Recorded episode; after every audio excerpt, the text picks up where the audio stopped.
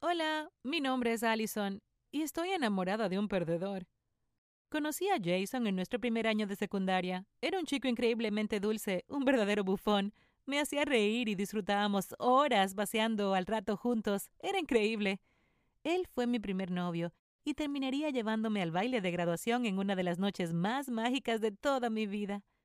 Cuando estábamos en la escuela secundaria todo era perfecto. Jason tenía un trabajo de medio tiempo y obtenía excelentes calificaciones, tal vez no dieces, pero eso no fue un problema. Nadie es perfecto. A mis padres realmente les gustaba y aprobaban nuestra relación siempre y cuando no se interpusiera con mis estudios.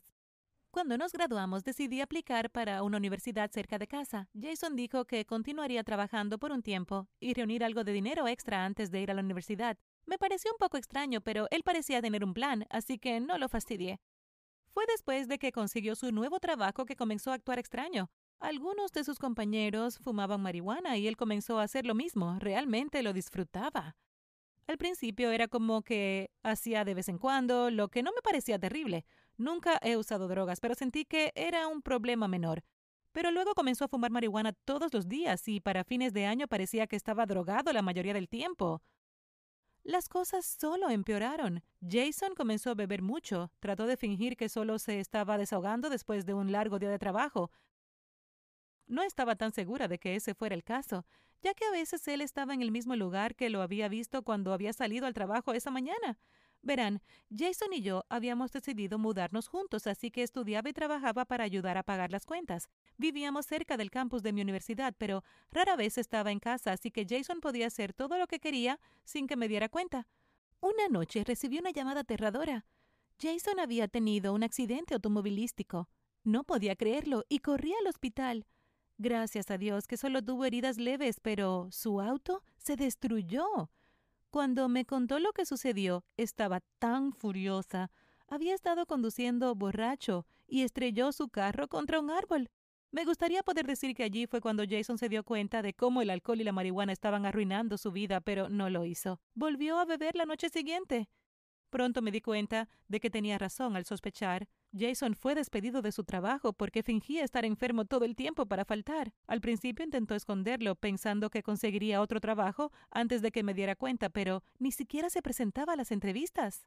Como vencía el alquiler, me vi obligada a tomar turnos adicionales en el restaurante en el que trabajaba. Esto significaba prestar menos atención a mis estudios, lo que me hacía enfurecer aún más con Jason. Comenzamos a discutir casi todos los días. Intentaba mil formas para que se diera cuenta de cómo estaba arruinando su vida y la mía en el proceso. Grité, supliqué, tuve conversaciones sinceras y emotivas con él. Cada vez prometía que cambiaría, pero nunca lo hizo.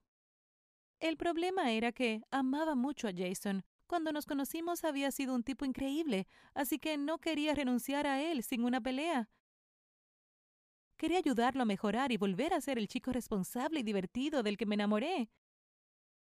Jason pasaba la mayor parte de su tiempo en casa viendo deportes en la televisión o apostando en línea. De alguna manera siempre tenía dinero para otra cerveza o un porro, pero nunca para pagar facturas o el alquiler. Tuve que abandonar mis estudios por un tiempo para mantenernos a flote. Fue entonces cuando decidí dejarlo. Ya era más que suficiente, pensé, pero Mark estaba tan desconsolado. Sollozó como un bebé y juró que cambiaría, y como una tonta le creí.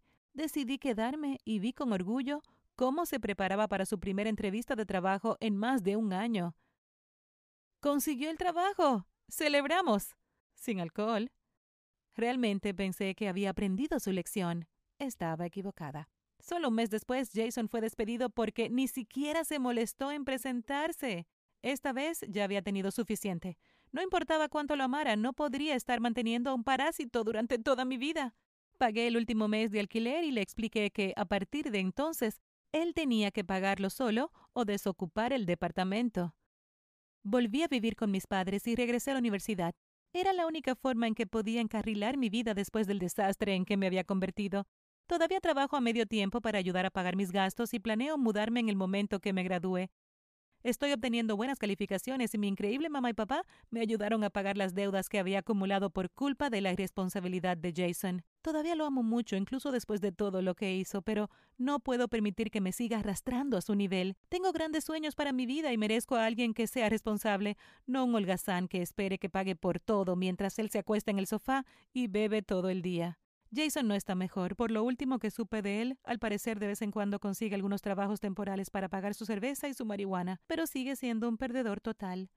Me siento muy mal por él, pero aprendí que no puedes cambiar a alguien que ni siquiera se da cuenta de sus errores. Gracias por mirar el video.